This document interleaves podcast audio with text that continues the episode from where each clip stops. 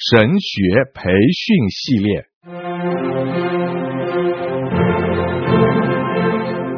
甘霖媒体资讯制作，圣经讲道学，张子华牧师主讲。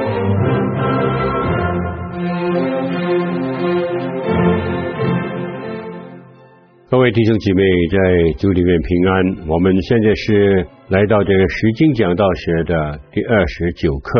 现在我们还剩下有两课的时间。当我为这个事情祷告的时候，我感觉到我们能够有一个系列的讲道呢，可能对弟兄姐妹有很大的帮助。而且系列的讲道对我们传道人来说也是一个非常好的。为什么呢？有的时候啊。有一些的道啊，我们把它以单独的在一个时间抽出来讲的时候呢，特别是那个道对弟兄姐妹的要求是蛮大的时候呢，弟兄姐妹就很容易会有一些的反感，就是说他特别抽出这一篇的道来对我们讲，但是假如我们讲个系列的讲道呢，他们就不能够这样讲话了。而且这个系列的讲道呢，更能够使弟兄姐妹能够有系统的来去明白上帝的话语。所以这个系列的讲道呢，实在好处太多了。但是呢，我个人的经验就告诉我，所以我要预备一个系列的讲道了，是比较困难的。系列的讲道要注意几件事情，当你准备的时候，第一呢，就是你要把整个的系列呢都计划好。就是说，那个系里面呢，你需要有多少个讲，你都已经预备好，而且每一讲呢，你是根据那一段的经文，而且呢，刚看到在那一卷书里面，或是在那一章圣经里面呢，这个总主题是什么，我们都把它定下来。以后呢，在每一个讲道里面呢，我们就是按照这个总主题呢去做那些的讲章。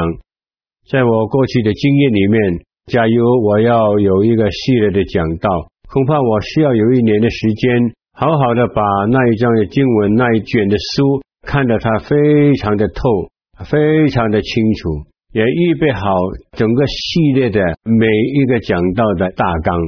我是建议最好我们预备有六个的信息，我们讲完了一个，我们就补上一个。经常维持有五个还是六个的信息，因为万一有的时候我们没有时间，或者有些突发的事情，让我们那个礼拜不能够准备，我们还是可以继续的来讲这个系列的讲道。因为系列的讲道呢是不能够断的，你断了以后呢，你就很困难再次把这个系列重新讲。所以呢，这些都是我想提醒大家的过去。我个人的经验，在这两堂课里面呢，我就选了两个的系列，一个是在旧约的一个书卷，另外一个是在新约的一章的经文。我在牧会的时间呢，第一个系列的讲道是讲这个游书雅记。我把那本书呢，我是看了好几遍，我就想提醒大家，我们假如讲这些历史书呢，我们也是应当要找到它整本书这个时落的焦点。而且呢，更重要的就是这卷书里面所讲的内容和我们现在的人有什么关系？我举个比方，这本书是历史的，对不对？我们新月的信徒来读这本书的时候，当然我们是没有办法有他们在迦南地打仗的那些实际的经验，但是呢，我们在我们的生活上。和他们有没有这个相同的地方？我们记得啊，我们再来到这个问题，这个问题就是说，当时凭着圣灵的感动写约书亚记的，他最大的关怀是什么？为什么他要写这一本的历史书？而且呢，还有个问题，我相信大家也是很熟悉的，就是当时的作者和当时的读者。和现在我们在这个时代生活的基督徒，我们有什么共同的地方？假如我们找到这个共同的地方的话呢，我们就能够把一本的历史书用在现在这个时代特别是用在基督徒的生活上面，这样呢，对我们住在二十一世纪的基督徒呢，肯定会有很大的帮助。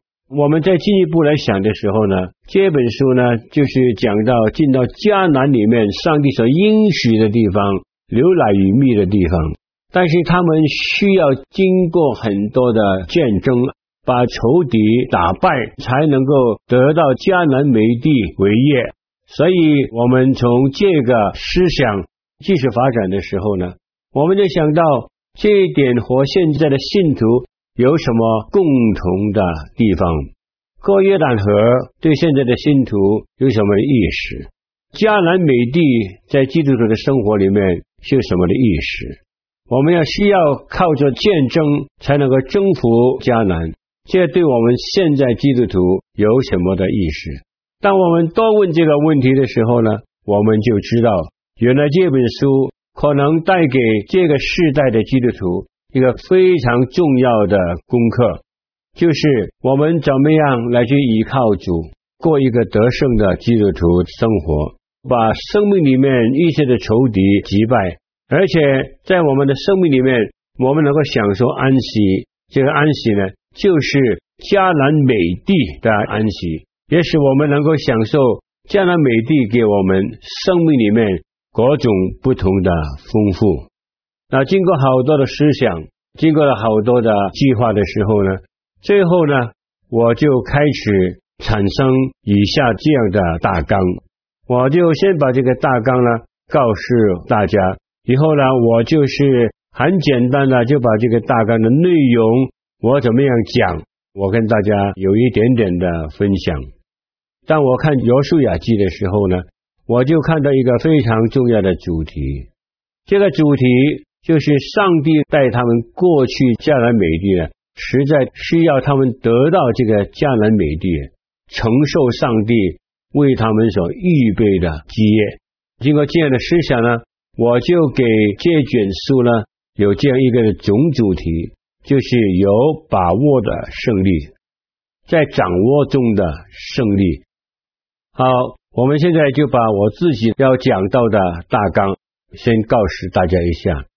首先呢，我是讲一篇道了，就是为全本书来开路的。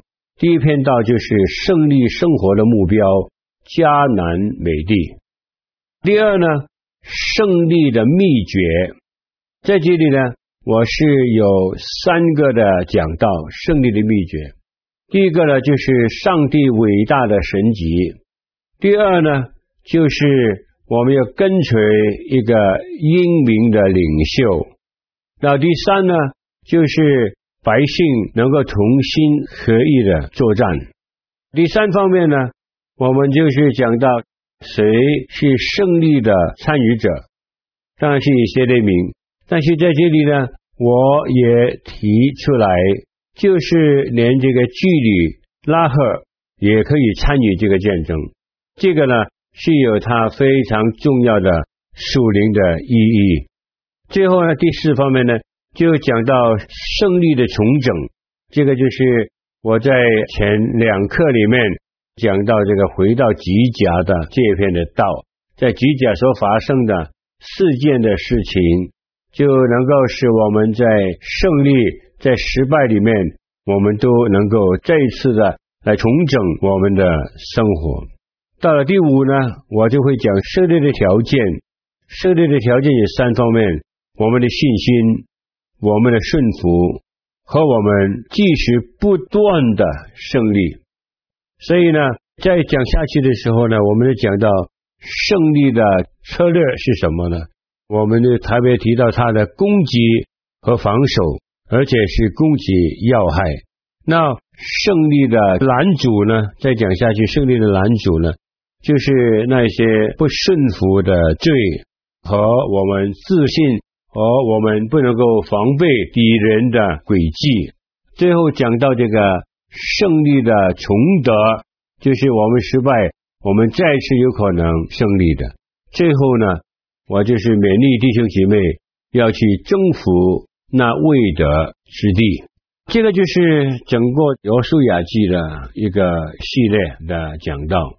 那现在我是比较详细的来跟大家讲一下，我不能够完全的讲，我只是举几个比方跟大家讲。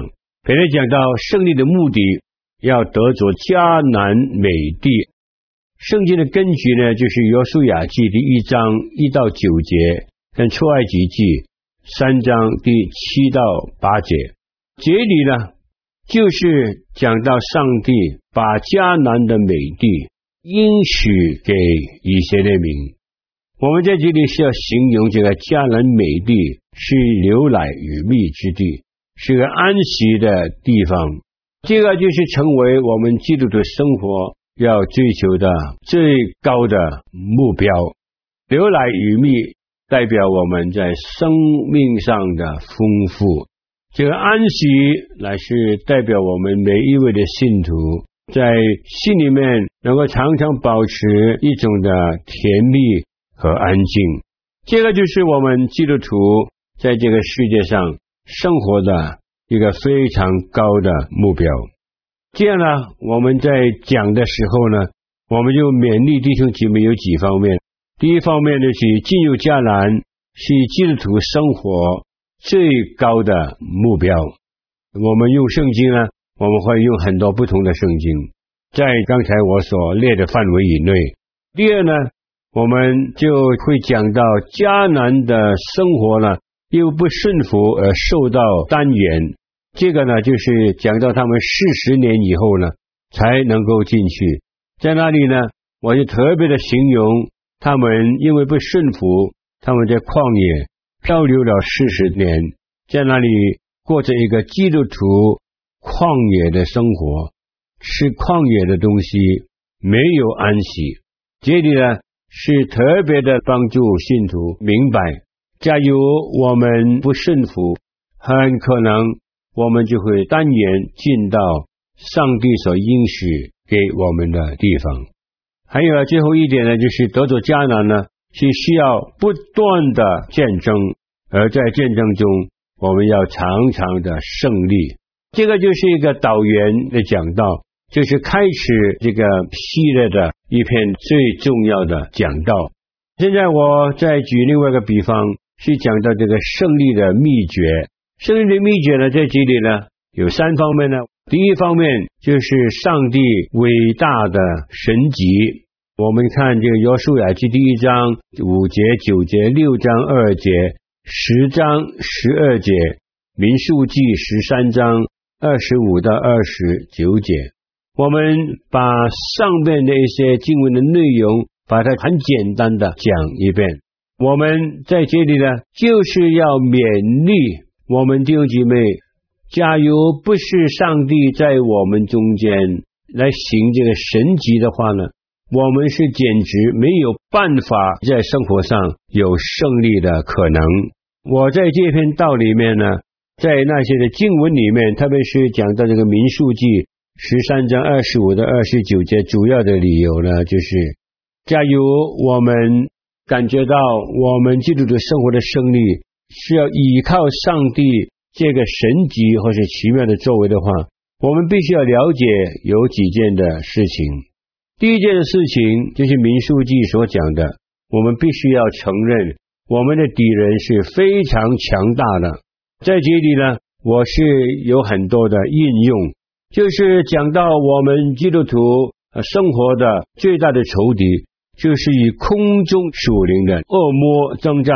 这个是一个非常困难的一场的仗，所以我们的敌人是非常强大的。好像那十二个探子，有十个回来就告诉摩西，我们简直不能够进去。我们在我们敌人的面前，好像一个蚱蜢一样，因为他们是非常强大的，所以我们必须要承认这个敌人的强大。这一点呢，就是告诉我们，所以我们靠着自己的力量呢，我们实在是不能够。有成功的可能的。第二方面呢，在这一篇的讲道里面呢，讲到这伟大的神迹，因为胜利呢是上帝所应许的，我们不但要承认敌人的强大，而且我们必须要相信上帝，因为胜利是上帝所应许的。当我们依靠上帝的应许的时候，我们就看见上帝应许的成就，每一次我们看见上帝应许的成就的时候，我们心里面都会很惊讶，因为这个是上帝奇妙的工作。第三方面呢，我最后就劝勉弟兄姐妹呢，就是因为胜利是信心和顺服的成果，我们需要有信心才能够看到上帝在战争当中来行这个神迹，而且我们需要有这个顺服。这几年我就稍微跟大家。提两个很重要的神迹，一个是攻打耶利哥，一个就是在这个约书亚记告诉我们的，当他们打亚摩利人的时候，上帝就叫这个日头跟月亮停下来，让他们能够完成他们这个战争。这个就是我们在这一篇讲到了要注意的一件事情。所以第一方面呢，我们说胜利的秘诀第一就是上帝伟大的神迹。那第二方面呢，第二个秘诀呢，就是人民的同心的作战。在这里呢，我是引用的《约书亚记》第一章十二到第十八节，四章十二到十四节这一篇的讲道。经文的背景就是大家都晓得，流便、加德和玛拿西半支派啊，他们已经在约旦河的东边呢，得到摩西赐给他们约旦河东的地方。本来他们就可以在那里安居乐业的，但是呢，后来上帝就透过这个约书亚提醒他们，让他们不要忘记摩西留给他们的话，就是要他们过约旦河和其他的支派一同去打仗，直到建章完毕，他们才可以再回到约旦河的东边去。这个是个非常非常美丽的图画。这也就是这篇讲到主要的一个经文的背景，所以在这里呢，就给我们看见我们百姓同心合意的来去打仗了，这个也就是胜利的秘诀。所以在这个应用里面呢，我们就告诉弟兄姐妹，我们要保持一个健全合一的教会的团契，我们要积极去帮助那些有需要的人解决这个生命的问题。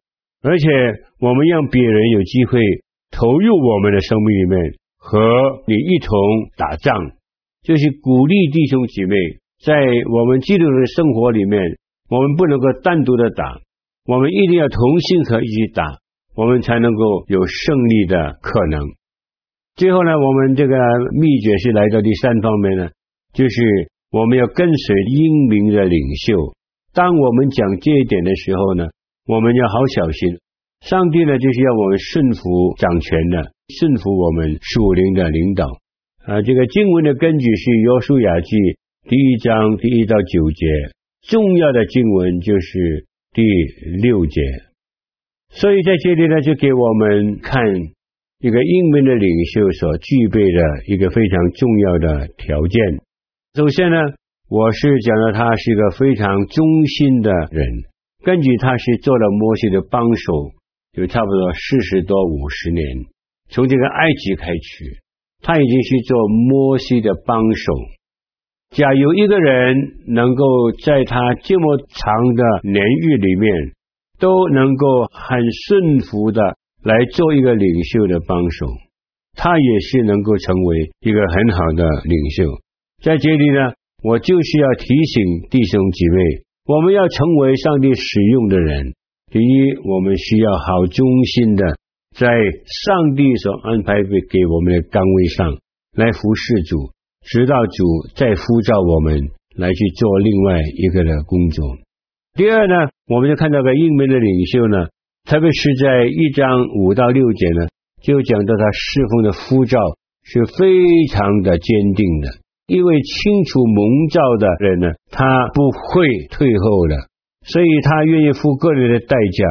那第三方面呢，这个英明的领袖呢，他是有上帝的话语来充满他。一章第八节，在这里呢，上帝好像不厌其烦的来去提醒那些嘱咐约书雅，不要忘记耶和华，要遵守耶和华的话，不可以偏离左右，来去鼓励姚书雅。他一生当中不能够离开上帝的话语。那另外一方面呢，我是讲到一个英明的领袖呢，是非常谦卑的。这一点呢，我是根据圣经所讲到的来讲。你晓得吗？在你念圣经的时候呢，你发现到上帝常常是勉励约书亚，你当刚强壮胆。那我就发问这个问题：上帝会向谁常常讲这句话？就是因为约书亚他很谦卑，所以上帝常常鼓励他：你不要怕，你要刚强，我要帮助你。最后呢，我们就看见一个英明的领袖呢，他永远不会放弃那些未得之地。那个是十三章第一节来讲。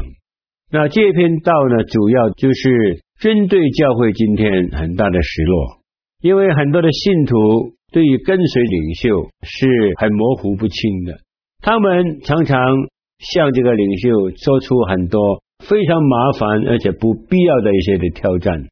他们不晓得在圣经里面有一个非常重要的原则：假如我们基督徒的生活要成长，就是我们要去跟随那一些上帝所使用的领袖。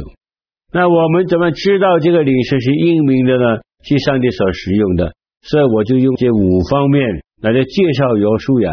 假如我们在教会里面看见我们的牧师、传道人都是这样的一个人的话呢，我们就要毫无保留的跟随他。唯有跟随这个领袖，我们才能够有得胜的可能。好了，我们就来到另外一个信息，我不讲了，因为我跟大家已经讲过，就回到吉甲。这篇道就是他回到吉甲里面，他能够再次来去重整他自己的军队，因为吉甲是一个地方，在哪里呢？有几方面我都跟大家讲过。第一方面呢，就是在那里有一个救赎的纪念碑啊，让他们回去的时候，他们常常能够纪念到他们是蒙上帝从这个埃及地救赎过来的。另外一方面，我们要看到这个吉甲。是上帝应许实现的地方，就给他们很大的鼓励。上帝几十年前实现的，因为他们不顺服，上帝都没有放弃他的应许。最后，上帝还是能够让百姓看到他应许的实现。另外一方面，我要看到这个吉甲是一个分别为圣、归给上帝的地方，在那里，上帝为一切所有在旷野里面诞生。还没有行隔离的，在那里行隔离，就是要提醒百姓，当他们要打仗的时候，他们是要分别为圣的，来归给他们的上帝。最后，这个吉甲是耶和华元帅显现的地方，大家说这个对话，上帝不是来帮助我们的，上帝需要来带领我们的。那我们呢，另外呢，就讲到胜利的条件，我们对上帝的信心。在这里，我是特别是讲到攻打耶利过程，就是那个第六章。在基督的生活里面，可能都有很多耶利过程，我们一定只有靠信心才能够胜过。那弟兄姐妹，在这篇道里面呢，我就是要提醒弟兄姐妹，我们需要依靠上帝。我们的口，我们不要讲这个埋怨的话。那为什么我会这样想呢？当上帝要他们围这个耶利哥城来走，大家都不要作声的话，你想一想啊，走了一天，走了两天，走了三天，他们会不会有埋怨？哎，这个方法是不是太傻？上帝是不是在戏弄我们？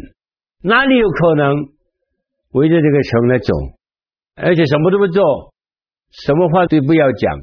最后，上帝还给我们胜利。各位同工，这个是信心的一个非常重要的考验。我们的祷告，我们的安静，我们的顺服主，就是我们胜利的条件，是非常重要的。那我们晓得，在整个约书亚记里面呢，就有一场的战争是失败的，对不对？就是约书亚记第七章，他们攻打爱城的时候。他们是失败了，耶利哥城也赢了。另外，我们来到一个比较小的城市，所以他们在想：哎呀，这个城市太小，我们需要这么多人上去，只挑选几千人上去就可以了。所以呢，最后呢，他们是大大的失败。这个是在他们这个战争里面失败的一塌糊涂的一场仗，而且是没有理由的，因为艾城是一个比较小的城。所以当我们看到的时候呢，我们就学一个很重要的功课。第一方面呢，讲爱城的失败的原因呢，就是因为他们过于自信，因为他们说：“哎，耶利哥城要打过来了，现在我们不需要这么多人去，我们就是差一小部分的人去就可以了。”你晓得吗？在我们一场属灵的战争里面，每一次我们经历过上帝伟大的胜利的时候呢，我们要小心，胜利以后呢，有非常可能呢，我们是会失败的。这个是一个属灵生命的非常重要的事实，所以在这里呢，我就要提醒大家，一次的胜利不能够保证我们以后都会胜利。我们即时的要用完全的信心来依靠主，不能够依靠自己的聪明，更不能够依靠自己的骄傲。第二呢，在这段的经文里面给我们看见，爱城的失败呢，就是因为他们在祷告上没有做好功夫。那你跟这个耶律哥城来比较的时候，耶律哥城围着这个城来走，不要作声。呃，意思是说，他们用了七天、六天，每一天他们都仰望主，就第七天他们走的时候，啊，我们就看见一个城墙倒下来。所以爱城不是这样。哎呀，这个没有关系，这个城很小。好了，我们就随便派三千人上去，我们一定会赢的。输就是输在这里，所以我们就看见了有一位解经家讲得非常的准确。假如你不想在失败后复求主，你就要先用祷告去防止这个失败。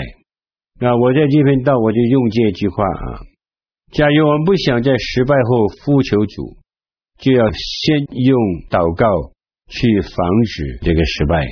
当然，第三个很重要的理由，爱情的失败，就是有人攻打耶利哥城的时候，没有顺服主，犯了罪，拿了一些上帝不允许他拿的东西。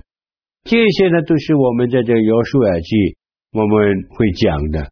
另外呢，有个讲到就是去征服呢未得之地呢，这十三章的第一节，在这里呢，我也会提到。我们要怎么样完全保持顺服上帝的话语，不能以预祝来呃通分。对耶和华的话语，我们就全心去跟随，要除去外邦的神，常常保持军人的状态和呼召，收那些还没有得到的地方，就是鼓励大家在我们的生命里面，我们实在有很多其他的地方，我们还是没有收服的。所以我们需要不断的依靠主，去征服那些未得之地。最后呢，我也会讲到这个约书亚和这个加勒这两个人，这两个人在这个约书亚记里面是蛮重要的。我也是用一篇信息讲他们。